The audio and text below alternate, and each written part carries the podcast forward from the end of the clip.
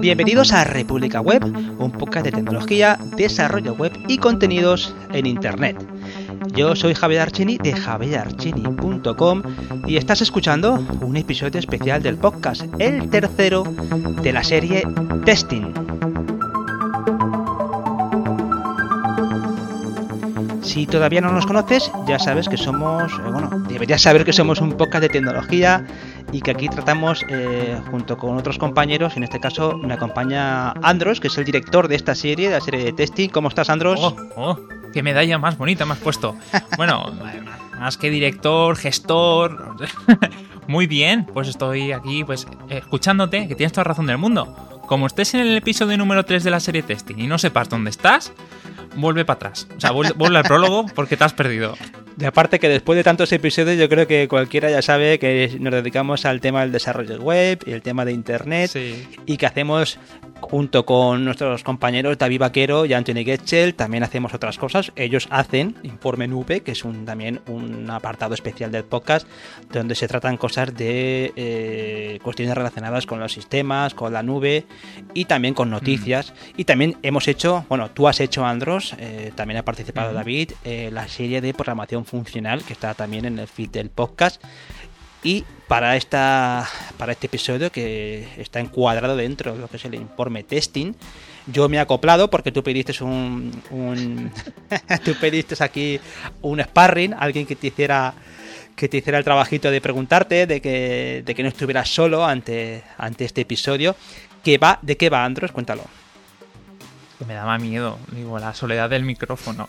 Pues esto va de end-to-end -end, o una prueba de testing eh, la cual se hace cuando el desarrollo está acabado. Muy interesante. Ya, ya veréis porque es un, testing de alto nivel dentro del desarrollo web que encaja perfectamente con toda la tecnología de JavaScript.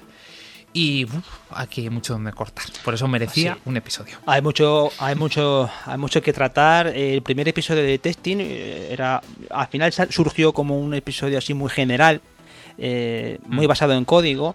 El segundo que hiciste con, con, Anthony era en la parte del servidor, la parte del pipeline. Y este, que es el tercer, la, tercera, la tercera pata que has creado para esta serie de testing, está, como tú decías, más orientada a la parte de interfaz, ¿no? O por lo menos la parte de todo el proceso que involucra una aplicación web, una página web, ¿no? Lo que es desde el inicio que el usuario entra por, por su navegador hasta cual, todas las acciones que pasan hasta que el usuario eh, termina por hacer algo en la página web, ¿no? Que yo creo que es ese testeo de usuario. Cuéntanos, Andros, ¿qué es el testing de extremo a extremo, eh, de end-to-end? Vale, pues es un testing que está en auge, que no para de crecer, gracias a los grandes frameworks dentro del desarrollo de, JavaScript, ¿no? como puede ser RIA, puede ser Angular, puede ser Vue. Mm, cuando ese desarrollo cada vez implica más la participación del navegador a la hora de interpretar el JavaScript, necesitamos imitar a un ser humano, ¿no? Algo que controle un ratón, un teclado, incluso gestos, como puede ser un pellizco, como puede ser un touch, para probar que eso está funcionando como debe hacerlo. Es una prueba que, sinceramente, es la que más utilizamos nosotros dentro del estudio porque nos da resultados muy buenos y es muy, muy, muy fácil desarrollarla. Además que nos da como todas las pruebas, todo de testing, todo hay que decirlo, una seguridad absoluta de que el producto que hemos hecho sigue funcionando tal cual lo habíamos hecho. Y esta prueba se llama end-to-end porque eh, directamente apunta al, de, lo que sería el producto final al, pues, al resultado final. Mm, también se llama de alto nivel, ya que tenemos que utilizar unas herramientas que están directamente por encima del código. Pueden ser externas, Mm, muchas de ellas suele ser controlando un navegador web para imitar ciertas acciones, ciertos eventos. Otras puede ser mm, tal cual, una, especie de lector de pantalla que va apretando en zonas adecuadas. Mm, hay muchas formas de hacerlo. Ya veremos que tenemos un montón de soluciones y que no deja de, aparecer en, en cualquier framework de JavaScript por necesidad propia. A mí una de las cosas que me surgen cuando, cuando lees este tipo de, de, pruebas, de extremo a extremo, es que eh, en el fondo lo que estás, tú lo decías antes, estás reemplazando a una persona. O sea, estás intentando como eh, suplantar el, el, comportamiento de un usuario frente al navegador y que hace cosas, ¿no? Por ejemplo, eh, vosotros en el estudio, cuando, hacéis, cuando hacéis estas pruebas, una prueba habitual que siempre tengáis puesta? O sea, ¿tenéis una serie de pruebas más o menos predefinidas o en función del proyecto la vais trabajando? Es un poco artesanal, ya que cada diseño tiene... Es verdad que al final las mecánicas siempre son las mismas, no se reinventa la rueda con un registro o un login. Pero sí que es cierto que al final cada aplicación pues tiene su, digamos, su lógica de negocio, sus propios flujos, y ahí tenemos pues que jugar. No obstante, siempre utilizamos los mismos comandos o las mismas plantillas a la hora de hacer ciertas acciones, como puede ser registrar un login, el clásico.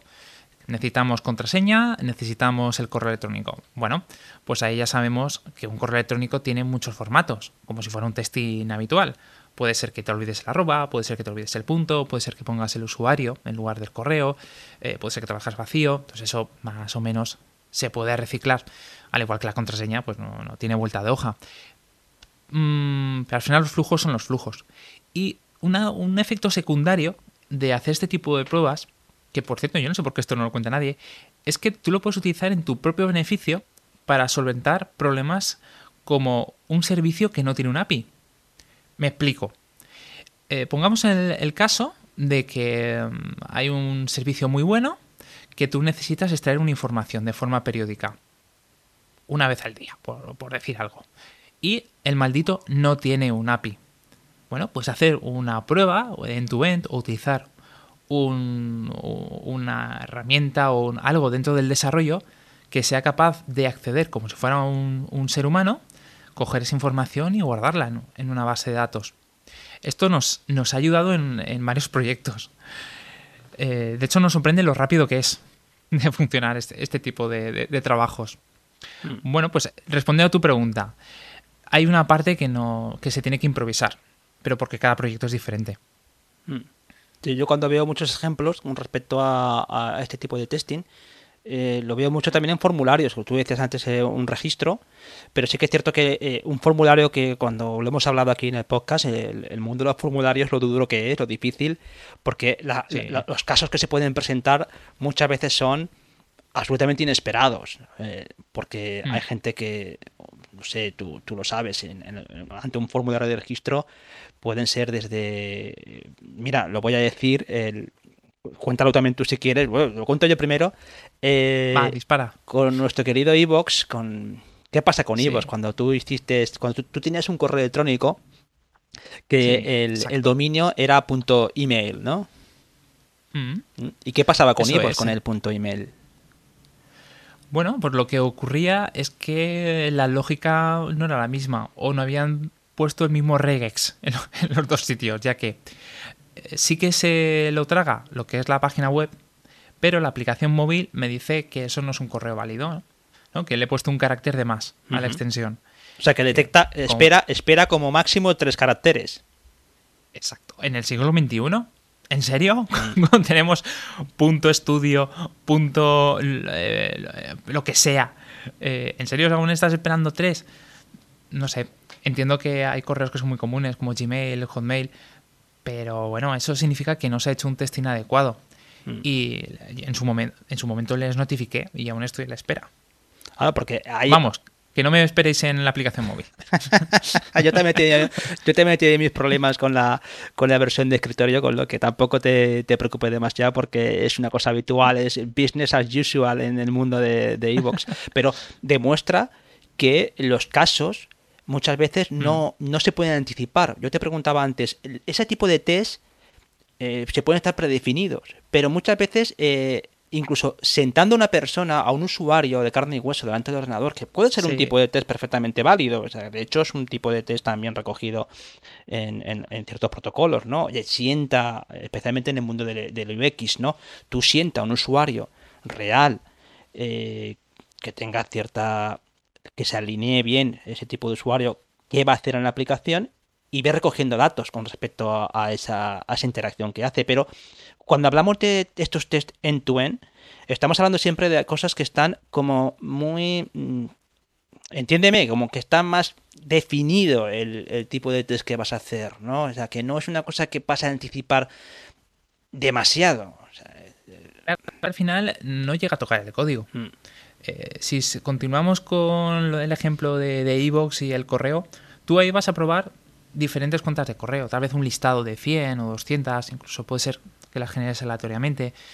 Mm, te da igual cómo esté hecho por detrás. A lo mejor genera un console log con un error enorme. no lo sabes. Tú solo sabes la validación, que has puesto algo que es imposible y que te ha aparecido un cartelito con el texto que tú esperas. Hmm. No sabes nada más. Hmm. Que ahí es donde yo veo la gran utilidad de este tipo de herramientas, que es eh, desprenderse de factor humano. Yo te decía antes, vale, hay, una serie de tests que son de UX que están pensados para los humanos.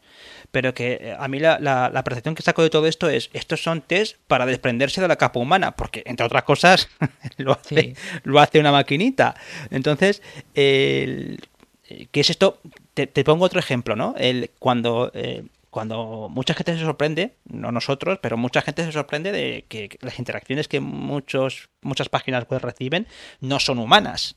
Es una. Hmm. Tenemos desde los famosos bots de, bueno, de spam y que, generan, o los propios ataques que pueden sufrir las páginas web, no son personas las que están haciendo eso. No hay un señor en la India tecleando todas las direcciones IP disponibles, ¿no? O sea que son maquinitas.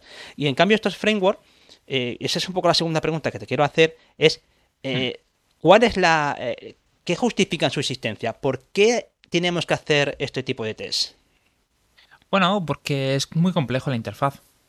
Las cosas como son. Eh, ha crecido muchísimo y esto siempre lo estamos hablando.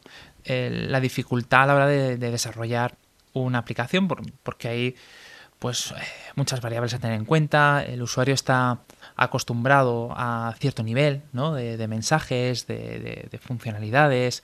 y, eso implica más trabajo, más cosas que pueden cruzarse entre sí, más, bueno, más estados ¿no? que no estás, no estás esperando. Y eso te obliga o a tener una legión de mm, personas cualificadas o becarios, depende de la capacidad económica del estudio, con un hombre y un látigo muy, muy largo, o eh, creas un robot, un cyborg, un Terminator, que esté constantemente probando eso de una forma rápida para quitarle estrés y peso al equipo, que esta es la parte más importante. no creo que esté hecho para eh, despedir a personas. justamente en el mundo del desarrollo web no, no sobran, sino más bien para dejar que el equipo tenga tiempo de hacer otras cosas, como, yo qué sé, copias de seguridad o, o tomarse un café a gusto, sin estrés. o hacer más trabajo, ¿no? Exacto. Pero de todas formas, Andros, el, para situarnos, eh, al igual que eh, habéis explicado en, los episodios anteriores dónde, se, dónde encajan los test, cuándo se hacen. Eh, ¿Cómo se hace este tipo de test? ¿cómo, ¿En qué momento se utilizan? ¿Cómo, cómo haces tú para hacer un test en tu end? Te cuento. Normalmente nosotros lo solemos hacer cuando ya tenemos pantallas terminadas. Cuando hablo pantallas porque estoy enfocándolo a una versión móvil, ¿no? a una interfaz, pero esto también sería válido en una página normal y corriente. Sobre todo que tenga lo que tú has, dicho, un formulario que requiere la interacción por parte del visitante. O botones, o un buscador, un filtro. o un modal, por ejemplo, ¿no? Un modal también. Exacto. Exacto. Cuando tú tienes eh, esa necesidad de que interactúe alguien que entra en tu página, no te queda otra que probar que funciona. Y además que funciona bien en diferentes resoluciones con diferentes diseños. Pero si cada vez tú tienes más y más pantallas, tú tendrás que probar las nuevas, además de las viejas, para comprobar que todo sigue funcionando como el primer día. Y ahí empieza a crecer. Entonces, cuando empezamos a tener pantallas terminadas, tal cual, cuando acabamos un sprint, cuando acabamos una época ¿no? de, de, características que desarrollar, es cuando hacemos esa prueba. Digamos que siempre va como un poquito por detrás del desarrollo. Y suele ser pues un poco eh, estresante no es la palabra pero mm, saca saca vergüenzas ya que hay cosas que deberían haberse hecho de una manera y entonces hay una discusión no entre el que ha hecho el test y entre el que ha hecho el código. Mm. pero eso cuántas veces va a ocurrir eh, si a mí me ha ocurrido puede ocurrir a más usuarios ¿no? y entonces hay ese diálogo que tiene que haber mm, Sí, pero ahí fíjate, esa es una cosa que sí que me gustaría también destacar. Eh, ¿Quién es el responsable? O sea, ¿dónde encajan? Eh, ¿Quién construye esos tests? Porque cuando hablamos de presentación, la capa de presentación, siempre estamos acostumbrados a que un, diseñador, una diseñadora, esté encargada de esa parte, de la interacción, mm. de cómo se presenta la información. Eh, en cambio, el test implica ejecución de código. ¿Cómo, se trabaja esas dos partes? ¿no? ¿Cómo se integran? Bueno, en realidad no tienen por qué tocarse. ¿eh? Pueden ser dos proyectos totalmente separados. Eh, no, vuelvo a, remitirme bueno, al estudio, que es lo que más conozco. Por un lado está todo lo que sería el, código de la aplicación web y por otro tenemos el framework que no tiene por qué estar hecho en JavaScript. Ojo, que se encarga de hacer estas pruebas. Tú dentro de ese framework o herramienta vas definiendo con ficheros todas las acciones. Eh, primera acción, quiero que te metas en la página pepito.com. Segunda acción, quiero que busques este botón, como si fuera un selector, como si fuera jQuery, ¿no? Búscame esta clase. Vale, ya la has encontrado. Eh, haz un clic. Vale, yo espero ahora que aparezca este cartel con este texto. O incluso le puedes decir, quiero esperar a que aparezca este cartel. Y cuando ocurra, quiero que mires este texto.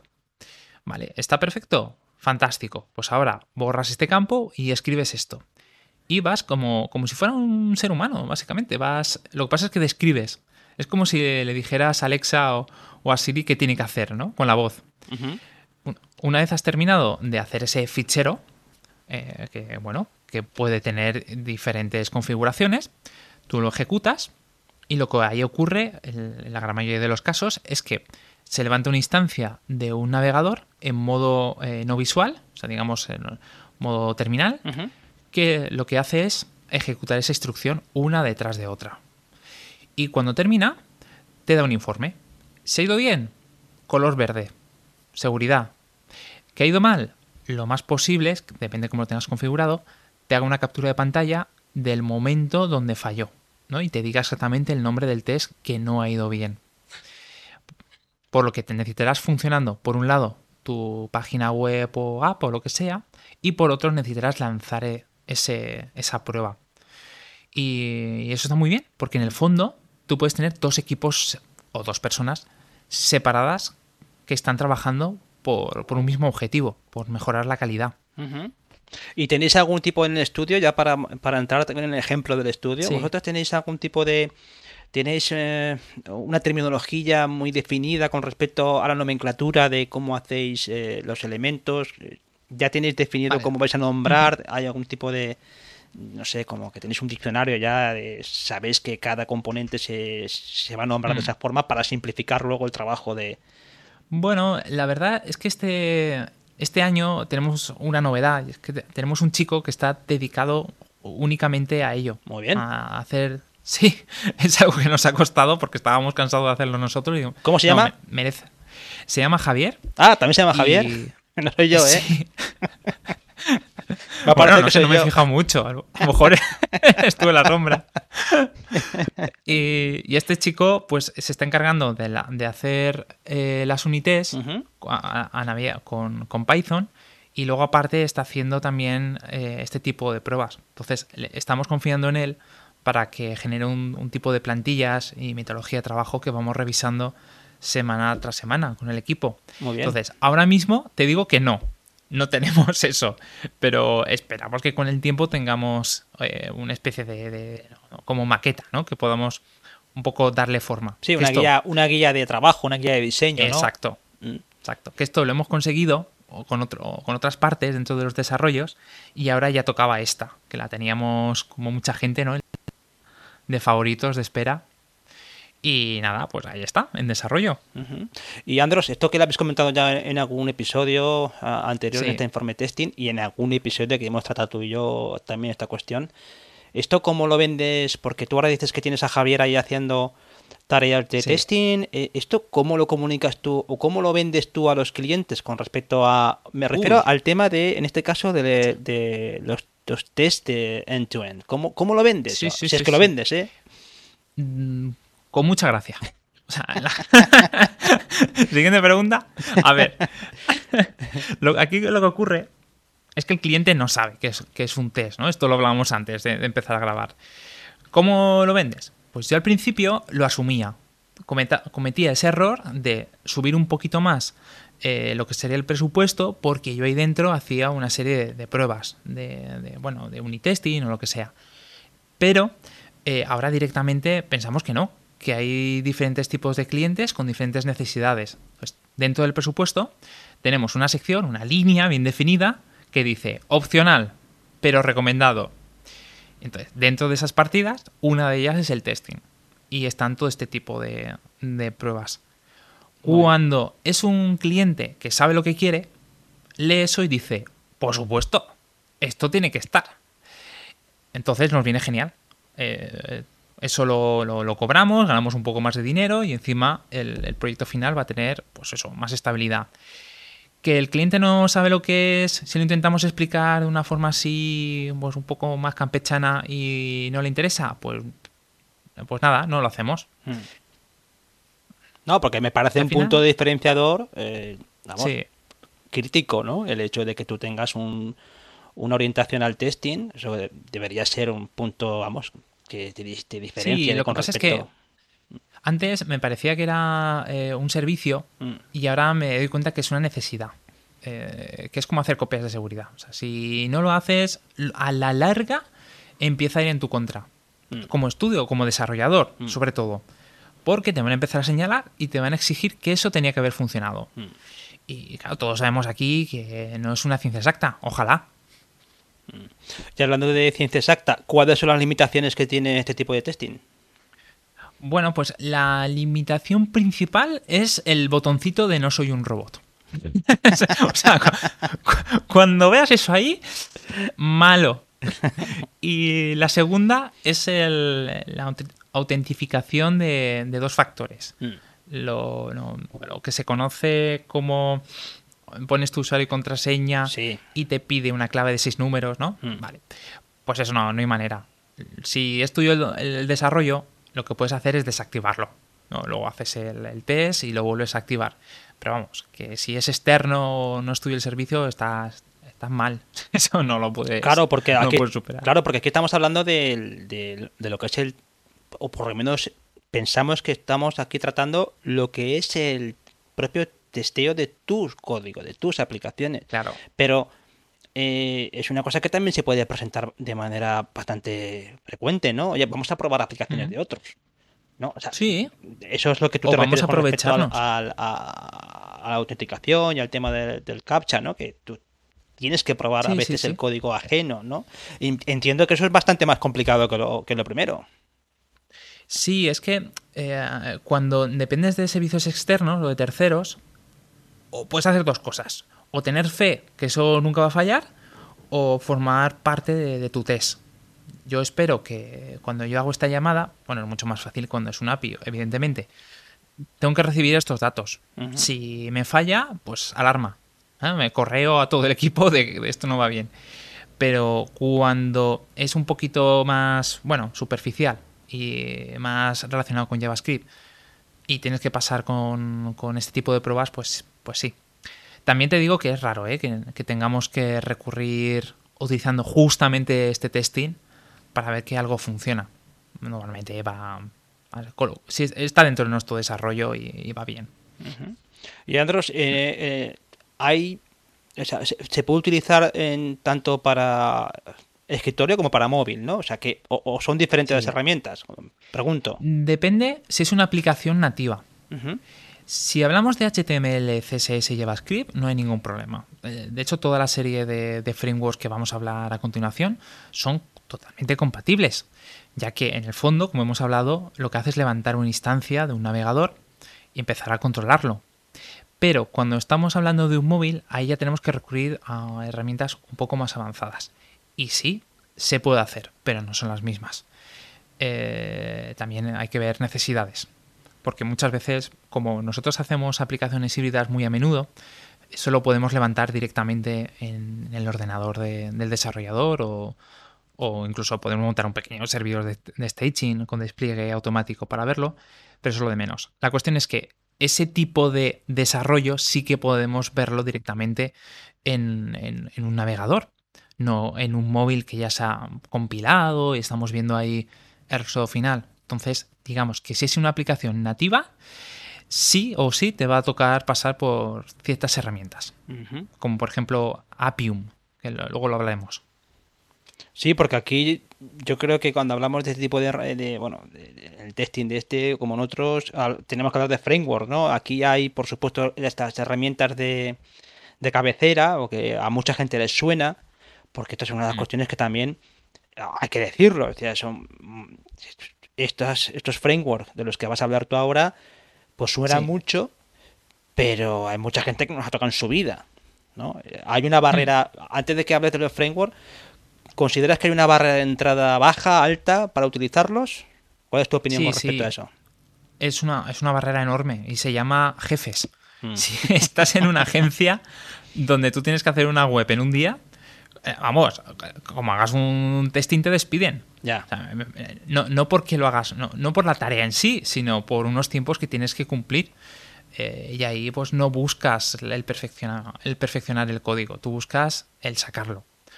O cuando vas mal de tiempo, eh, hay que sacarlo en tal día. Tú tienes que empezar a retirar cosas del calendario y una de ellas posiblemente sea el testing. No es tanto, o lo que tengo que transmitir, que la herramienta en sí sea difícil, porque es muy sencilla. De hecho, tenemos hasta una de no code. Si pasas por caja, puedes directamente de una forma visual, como si fuera un, constructor visual dentro de WordPress, ¿no? del ecosistema, de crear tus propios tests de end-to-end, pero necesitas, como otros tests, tiempo, una, pequeña dedicación. Mm. Por eso yo te comentaba, eh, creo, que te lo, comentaba antes de grabar, que mm, son dentro del mundo del testing, por lo menos tú decías antes que lo vendías con mucha gracia, pero yo creo que por lo menos a la hora de, explicar estas cosas, o por lo menos la percepción que tenga mucha gente que se dedica al mundo de, la web, de proyectos de, proyectos en apps o en páginas web, que viven de eso, son los que más, por así decirlo, más gente pueden comprender de qué va esto. Porque muchas herramientas que tú me apuntas, me apuntas aquí, muchos de los frameworks, están en están mezclados. Por una parte tenemos, sobre todo yo lo que veo aquí es eh, eh, la gran etiqueta de la automatización de ciertos procesos, ¿no? Eh, hay muchas cosas, aquí viendo herramientas, están un poco mezcladas, porque tenemos, ahora las contarás, pero yo veo que hay herramientas de puro testing, de, de frontend, y luego herramientas que dices, hombre, esto está. Mm, eh, son herramientas muy, muy complejas, ¿no? Tú decías antes del no code. ¿Por cuál mm. quieres empezar? Y así ya tratamos cosas de framework para que vayamos viendo cosas. Pues a ver. Aquí hay mucho vamos a empezar por ¿eh? un. Sí, sí. Habrá, habrá que despedirnos en algún momento, aunque no acabemos la lista. El, clásico es el Selenium. Mm. Este es lo típico que escuchas siempre de fondo, ¿no? Que no hace falta que, lo manejes, pero. Que siempre tiene. Perdona que te corte, Andros, pero tiene. Selenium siempre a mucha gente le da un poco de respeto, ¿eh? te lo digo porque siempre se tiene una, la sintaxis, cuéntalo tú, pero siempre tiene... Sí, no, no, no, toda la razón. Sí. Ha tenido una evolución, de hecho era difícil hacerlo funcionar, ya que mm. necesitabas, bueno, hoy en día sí que es necesitándolo, pero la cosa es mucho más llevadera, un driver. O sea, necesitas eh, que haya algo ahí, una interfaz que conecte el navegador con el propio código de Selenium. Eh, pero es verdad que han crecido. Ahora tienes pues sistemas para distribuirlo, tienes una ID propia, la sintaxis ha ido mucho mejor, hay plugins eh, y todo esto eh, siendo open source, lo cual es sorprendente, porque este tipo de desarrollos cuando crecen tanto siempre bueno pasa una capa, ¿no? una gratuita o una de pago.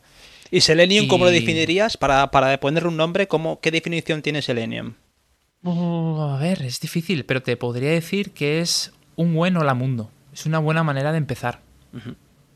Porque tienes lo mínimo, eh, hay mucha documentación y no se ha quedado obsoleto. O sea que es una buena manera de hacer unos test básicos. Sí. Es que desde luego que es una familia muy grande. ¿eh? Esta de los. Por eso te decía, hombre, aquí veo muchas herramientas que hay incluso alguna que me que, digo, ostras, no, no la ha puesto Andros ahí, pero sí que son herramientas que, aunque Selenium, estamos de acuerdo que es, por así decirlo, es el padre de la criatura, ¿no? Más o menos todo el mundo que empieza a ver algo de esto se encuentra con Selenium.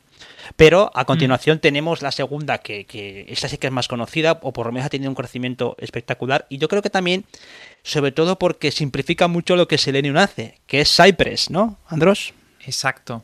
De hecho, tenemos ahí una pequeña guerra, David y yo, porque él es mucho más pro Selenium y anti Microsoft, y yo soy mucho más Cypress y que todo el mundo sea feliz con su sistema operativo. Entonces, este tipo de, herramienta a mí me gusta mucho eh, porque está todo integrado, está todo metido en el mismo sitio, además tiene una interfaz muy bonita, muy de pulsar y seleccionar. Eh, tienes por un lado, a la parte izquierda, cuando lo ejecutas, el listado de todas las tareas que, se está, que están ocurriendo en tiempo real. A la derecha puedes ver el navegador de cómo se está comportando, por, lo que no solamente tienes un informe final, sino que visualmente ves cómo está funcionando, que no tienes por qué siempre vigilarlo. Em, puedes, por supuesto, ejecutarlo dentro de un pipeline cuando haces un, un, desarrollo, un despliegue automático o, alguna, o lo que necesites. Eh, puedes directamente sin configurar nada ya puedes ejecutar diferentes navegadores, o sea, detecta lo que tienes instalado eh, y con una pestañita o a través del código de configuración puedes elegir la resolución que quieres tener en ese momento más el navegador, lo cual a mí me parece increíble. y, y, también es, me parece que es mucho más sencillo que Selenium. O sea, en mi, bueno, al menos lo, en su momento lo elegí por ello. Y no me arrepiento. O sea, sigue creciendo, funciona muy bien. Y bueno, sí, que sepáis que tiene su parte business. O sea, tenéis gratuitamente todo lo que necesitéis, pero también, bueno, tenéis algunas herramientas más avanzadas que hay que pasar por caja. Sí, pero bueno, para la mayoría de la gente que hace proyectos pequeñitos y medianos, es, una herramienta open source que cumple perfectamente su cometido. De sobra. O sea, es raro, muy raro que llegues a, a subir ¿no? las características, porque aquí ya hablamos de integración con Jira, con GitHub Enterprise, eh, con Flake Management, o sea, vamos, que no, que podéis meteros sin ningún miedo. Además que vosotros en el estudio utilizáis esta, ¿no? Cypress. Esta, esta, esta. Y de momento no nos cambiamos. No, me extraña porque es una herramienta que la verdad es que súper completa. ¿Qué más tenemos por ahí? ¿Cuál sería otro framework? Pues a ver, tenemos una que se llama, siempre me cuesta pronunciarla, eh, Pupeter. Pupeter. Puppeteer. Puppeteer. Ah, he fracasado. Bueno, pues está muy, muy novedosa, porque no sé si está de mano del propio Google. Sí, sí, está La de cuestión Google. es... Mm. Sí. Sí. Vale, pues lo, lo que hace básicamente es tirar de, del API del propio Chrome para hacer, bueno, todo el tipo de, de pruebas que estamos hablando. Lo malo de ello es que solamente puedes utilizarlo en Chrome. Es súper sencillo, de hecho si, veis la documentación, pues eh, con cuatro líneas ya has hecho un super test. Eh, ya has lanzado el navegador, has, te has metido en una página, has hecho una captura de pantalla, has cerrado.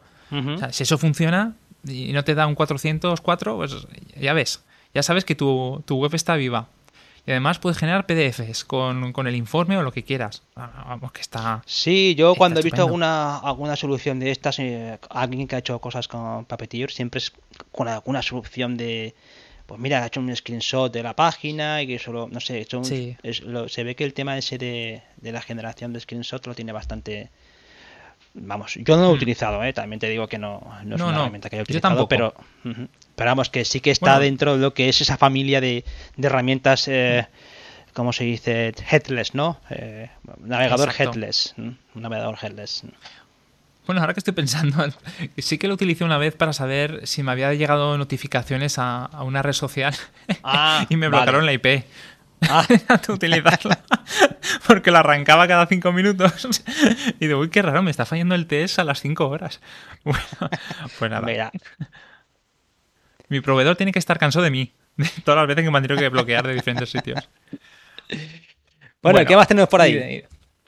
Tenemos Test Café, eh, que para mí sería una alternativa bastante aceptable a lo que sería Selenium o el propio Cypress.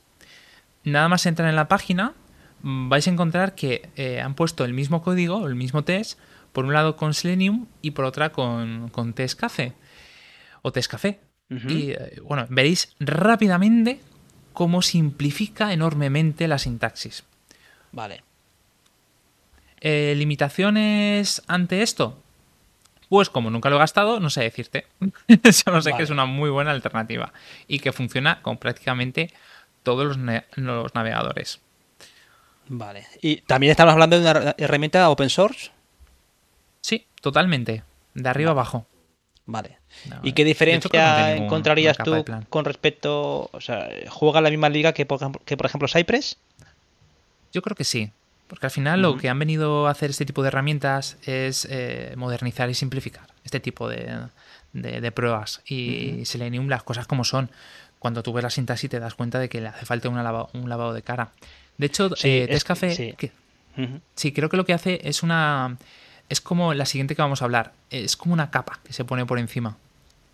Sí, porque de hecho, ahora viendo la página de Tescafé, eh, en su página de inicio ponen en dos columnas, ponen a la izquierda ponen el código como se escribe con Tescafé y a la derecha el, código, el, código de Selenium en JavaScript y evidentemente es bastante más verboso, el bastante más sí, da miedo, ¿eh? el a verlo. Mm, claro. Vale, venga, más herramientas, que ya vamos por la quinta. Lambda Test sí que es, además lo dicen descaradamente en su página, eh, una simplificación de Selenium. Esto sí. que han dicho directamente, oye, que no me gusta lo que existe actualmente, pues vamos a hacerlo mejor. Y, mm, funcionan directamente desde su servicio, digamos, han montado su propia red. Entonces tú trabajas directamente sobre la plataforma. Tienen diferentes herramientas. La primera es la de compatibilidad.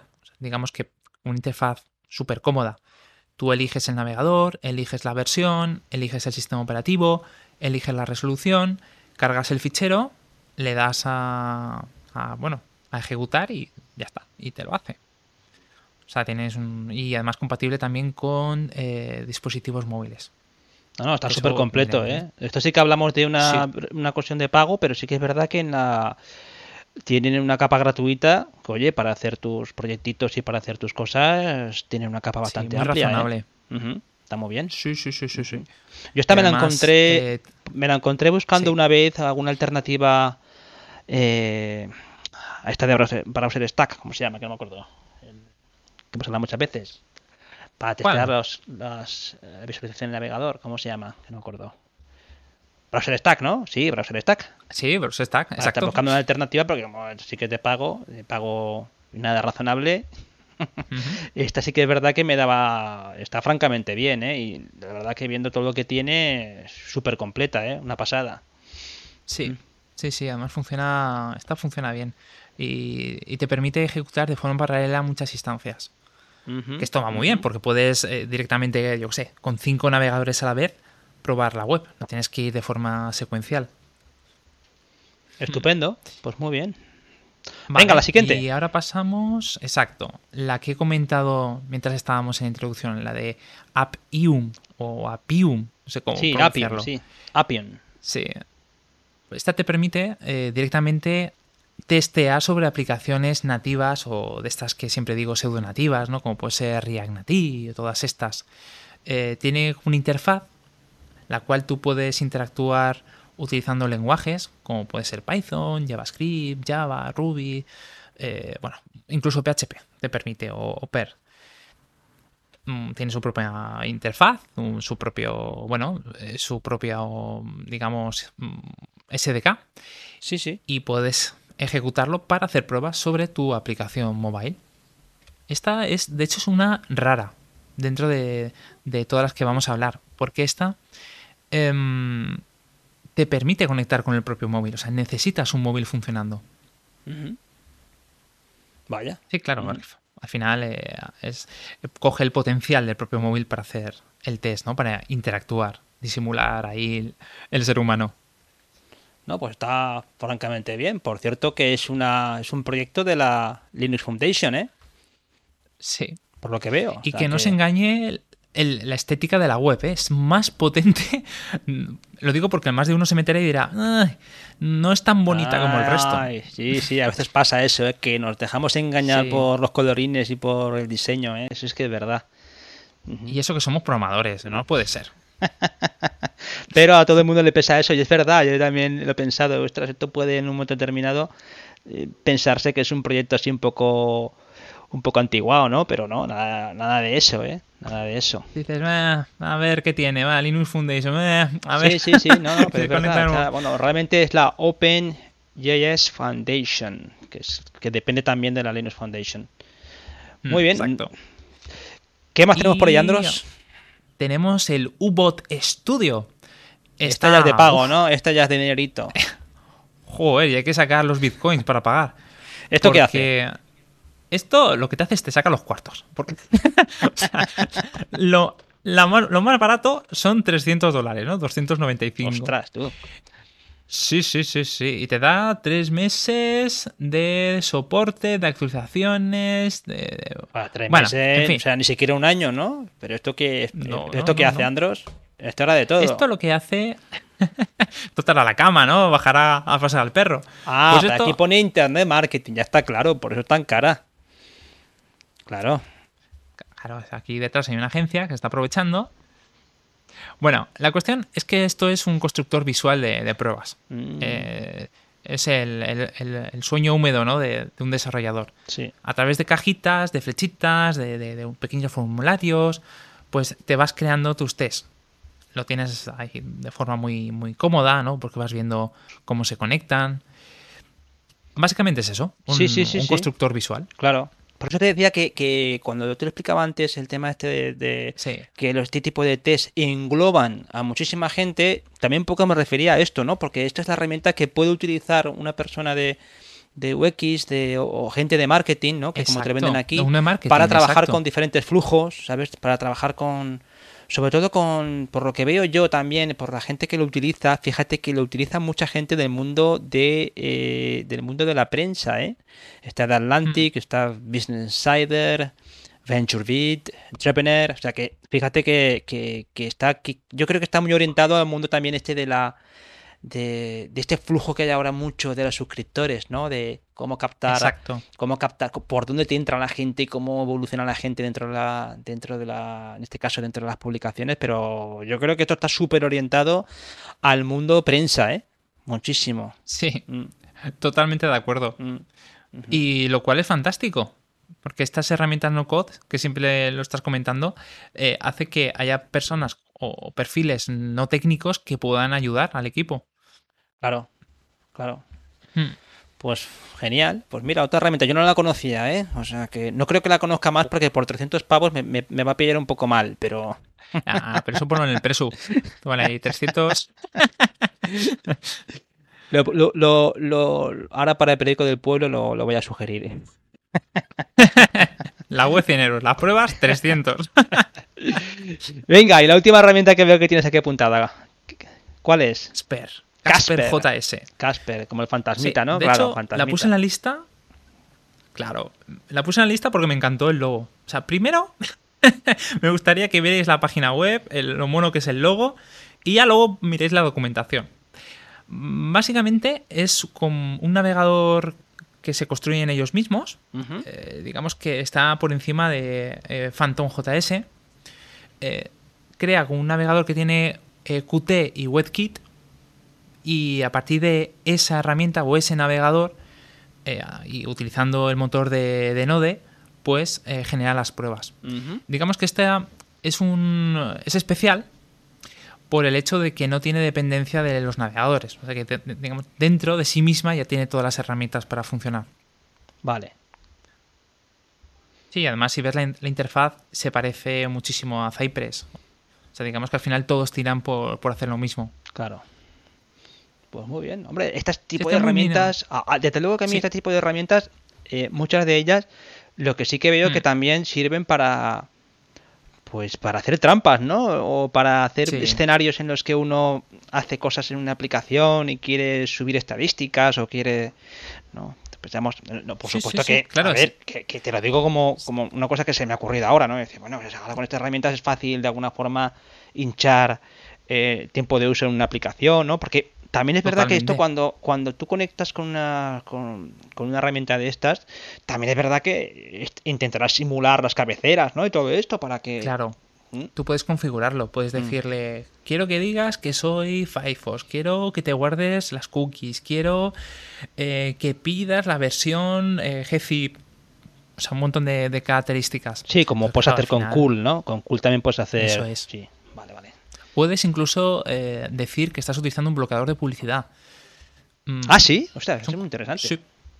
Sí, sí, sí. Oye, pero sobre todo por, que tengas tiempo. me, parece que también son, herramientas que, más allá del, propio ámbito del testing, eh, yo creo que son herramientas que, como te decía antes, como involucran un escenario en el que hay muchísima gente trabajando en un proyecto web, creo que son herramientas que vamos a ver cómo van, sobre todo, surgiendo más cosas como esta que hemos visto antes de No Code, ¿no? De este tipo de herramientas mm. que te permiten generar escenarios, generar situaciones, generar o plantear Exacto. cosas que, en un momento determinado dices, oye, pues mira, no me había planteado nunca esto de esta forma, o, o qué pasaría si, o qué, qué pasa después de esto, ¿no? Que más allá de ese tipo de herramientas que, que están más pensadas para para el tema del frontend. Yo la única que te pondría aquí que digo, uy, me ha faltado verla ahí es Yes. A ver, ¿cuál? Yes. Hombre. ¿Por qué no la has puesto? Eh, porque Yes no sé si entraría en esta categoría. tendría que mirarlo, pero creo que estaría más orientado al testing puro en, JavaScript. A ver, lo voy a mirar. sí, pero bueno, no sé, yo creo que también encajaría. Pero no es mala opción como, sí, sí, como complemento, porque al final necesitas mirar todo. O sea, no, no, no puedes vivir solo de end-to-end. Sí, además este está integrado con los principales frameworks. Sí, claro, esto está muy orientado también a mundo React también. Bueno, en todos, de Vue. Sí, sí, También genera capturas, como tú decías antes, o sea que... Eso te parece un, un TTD, o sea, eh, encaja muy bien. Sí, muy interesante. Sí, además este siempre lo veo en el top de los más utilizados dentro de las pruebas dentro de JavaScript, pero, pero puras, más bien testeando que funcionen las funciones. Nunca mejor dicho. Hmm. Pues yo creo pues que ahí queda, lo podemos ver. Sí, sí, sí lo podemos ver. De todas formas, también es verdad que está, está mm, esta, esta serie de, testing, que es una cosa que hablábamos tú y yo antes, que también es una, es una cosa que va a estar muy abierta para el futuro. Es decir, que esto es un terreno en el que hay una serie de nosotros que estamos tratando estos temas un poquito por encima, ¿no? Está claro que tú tienes una experiencia, yo en estos temas soy bastante ignorante, pero tú sí que tienes una ya una experiencia ya ah. con proyectos tampoco con voy proyectos reales testing. No, pero sí que es verdad que es una cuestión que cada vez interesa más. Eh, también lo hemos hablado, ¿no? Que cuando surgen estas cuestiones del testing, mucha gente siempre te pone el pulgar, el pulgar para arriba, ¿no? Pero sí. luego de la verdad, todos hay mucha gente que, que, nunca la ha hecho, ¿no? Que no está en su, en su flujo de trabajo este tipo de herramientas. Y es una pena porque surgen, mm. hay herramientas muy maduras y es verdad que esto oye, está, está cada vez más integrado en, en todos los flujos de trabajo profesionales. A mí el, el, testing me recuerda muchísimo al tema de la programación funcional hay una barrera de entrada mm. porque mm, alguien te tiene que introducir, ¿sabes? Es como cuando te metes en una banda, alguien te tiene que meter. Y lo segundo es que es un tema que no entiende su potencial hasta que alguien no tiene la paciencia de explicártelo. Ya. Eh, entonces se tiene que dar esos dos. Mm, pero bueno, con dedicación, con tiempo, si, cuando el río suena, si tú quieres, hay herramientas de sobra. De hecho, hay muchas que no se han incluido dentro de la lista. Ya depende de ti. Sí, la lista, la lista puede ser, vamos, hay falta de herramientas, hmm. vamos. Faltas sobre, todo es crear, sobre todo es crear esa, esa idea de se puede hacer, es bueno hacerlo y que es y que tienes que hacerlo, vamos, en pocas palabras, ¿no? Exacto. Pues fantástico, Andro. Yo creo que con esto, no sé, si quieres terminar con algún consejo o quieres terminar con alguna apreciación que tengas con pues respecto a, esto del end-to-end. Les, Sí, voy a decir dos cositas. La primera es que em, esto no es el maná, por supuesto. Ya sé que el JavaScript está muy en boca de todo el mundo, eh, está, siempre, siempre se habla en cualquier tertulia, pero mm, hay más cosas, hay más tests, hay más herramientas. Eh, por ejemplo, nosotros no solo nos centramos en esto, también tiramos de PyTest y es un clásico dentro de, Python que nos permite testear eh, API REST y, nos va muy bien. O sea, que no os quedéis solamente con esto por la tecnología con la cual está hecha. Y lo segundo que tengo que deciros es que si os ha gustado mucho estos temas, dejadnos un comentario y haremos un cuarto episodio de la serie testing. si no, pues lo dejaremos aquí. Vosotros veréis. Muy bien, fantástico, Andros. Y una cuestión más, Andros, si tuviera... Dime. Se te, acerca una persona que, pues, si te interesa en esto, eh, en el caso del end-to-end, sí. ¿qué le recomendarías para empezar? ¿Cuál sería para ti pues el punto de inicio? Pues mira, entra por aquí que seguro que con esto haces cosas. Mm, creo que sería más interesante que se metiera, más que darle una herramienta perfecta y que sea lo más accesible posible. Tal vez eh, Cypress, Tescafé, eh, Paper o cualquiera de ellas es suficiente. Solamente mm. hace falta que él mismo vaya adquiriendo experiencia. Mm. Mm, tampoco creo que sea necesario que empiece a buscar to-dos o, plantillas de cómo tiene que hacerlo. Lo importante es que lo haga.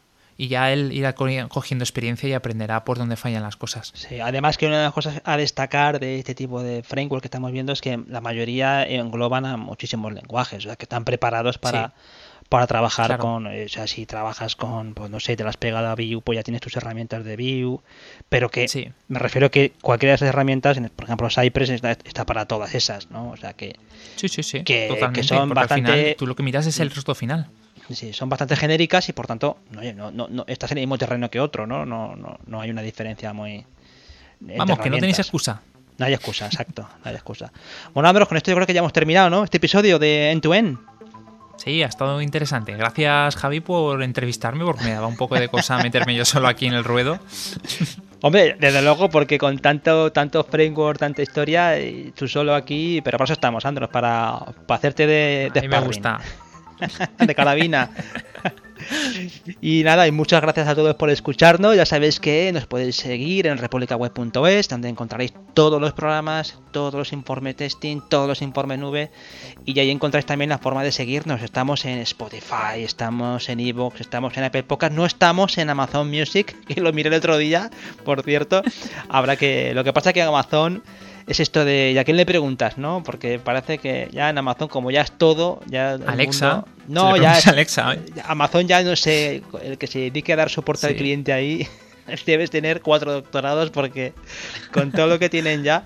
Pero bueno, nos encontráis sobre todo en nuestro RSS, que es el que más nos gusta y donde ponemos todo lo que producimos. También tenemos nuestro, nuestro canal de Telegram, nuestro grupo de malditos webmaster en Telegram también. Y también tenemos en Twitter, acordaos, tenemos nuestra cuenta de Twitter. Eh, oye, por cierto, que ahora que Facebook también... En Facebook yo le di matarile a la página que teníamos ahí en, Facebook y ahora parece que le van a dar mucho amor también a los podcasts. Con lo que... Ahora, ¿no? Mm. Ahora ya es un poco tarde. De todas maneras, como decía, como, como, como se dice en estos casos, desconfía de los griegos aunque traigan regalos, Andros. Desconfía de Facebook aunque traiga regalos. y nos podéis apoyar al proyecto en Buy Me a Coffee, esa plataforma donde podéis aportar desde tres pavitos, podéis ayudar al sostenimiento del trabajo que hacemos en este podcast. A mí, ¿dónde me encontráis? Me encontráis en javierarchini.com para trabajos de, diseño web, cosas de, de mantenimiento, eh, contenido digital. Ahí encontráis todas las cosas que hago. A ti, Andros, ¿dónde te encontramos? A mí me podéis encontrar en programadorwebvalencia.com para temas profesionales de desarrollo, en SAP.studio si queréis que mi equipo os haga una app como toca, en condiciones, y si queréis formación en idecrea.es. Ahí estamos en idecrea.es, esa escuela de diseño y tecnología que, bueno, que, tenemos que seguir grabando ahí, ¿eh? a ver cuándo podemos recuperar el ritmo. Pues dentro de poquito, ya las medidas se están volviendo más laxas. Ah, poco a poco, poco a poco. Y ya David Vaquero lo, encontramos en curso de desarrollo.com, donde ahí tiene sus cursos online y donde también tiene una propuesta para que formadores integren esa, eh, pues esa, esa, plataforma de curso de desarrollo con un plan sostenible para todo el mundo y además también tenemos su eh, vamos un fantástico eh, canal de YouTube de curso de desarrollo donde sube ha subido y está subiendo contenido tanto el que producimos aquí en Épocas como sus propios su propio contenido relacionado con todas las cosas que hace a Anthony Getchel lo encontramos en eh, ccsolutions.io y también en Twitter lo tenéis en, en arroba dev-ago y, bueno, ya sabéis que Anthony es un crack de todo lo que está relacionado con la nube, con los sistemas, con DevOps, es un fenómeno. Y nada más, con esto ya cerramos. ¿Qué equipazo tenemos? Equipazo, equipazo. Y nada más, eh, de nuevo agradeceros vuestra escucha y ya sabéis que volvemos con, si no con otro episodio de testing, con más episodios de República Web. Un abrazo para todos. Cuidaos bien. Hasta luego. Adiós.